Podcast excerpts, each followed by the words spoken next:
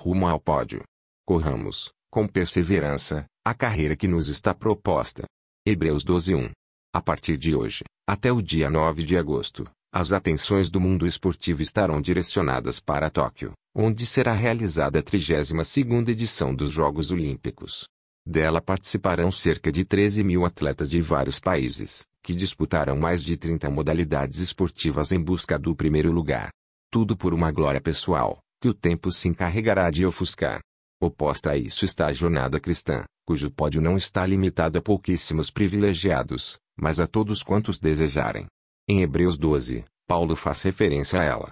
A conjunção, portanto, que inicia o capítulo, chama a atenção dos leitores para o exemplo de fidelidade, compromisso, perseverança e coragem diante da própria morte, deixado pela nuvem de testemunhas mencionadas no capítulo 11.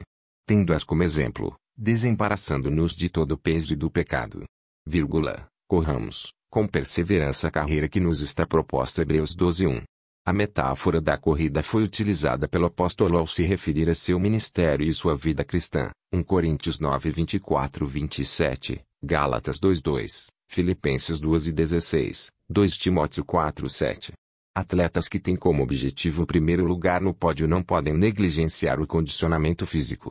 Naqueles dias, eles costumavam usar pesos no treinamento, isso ajuda a fortalecer a musculatura, mas carregá-los durante a corrida é insensatez.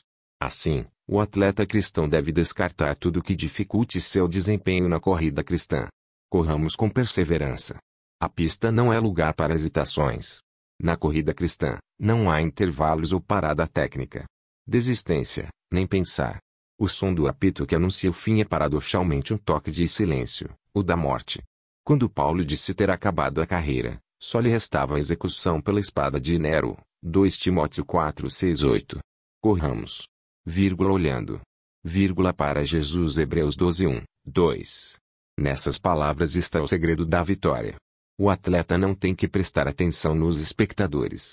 Se ele faz firulas, esperando a aclamação deles ou se preocupa com as vaias, isso pode ser fatal às suas pretensões.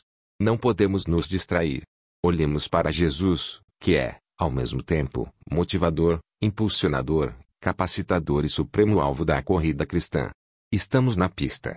Corramos com perseverança, olhando para Jesus durante todo o tempo e desviando o olhar de tudo mais, até a linha de chegada, a eternidade feliz com Ele. Zinaldo A. Santos, de coração a coração Meditação Diária 2020, página 424.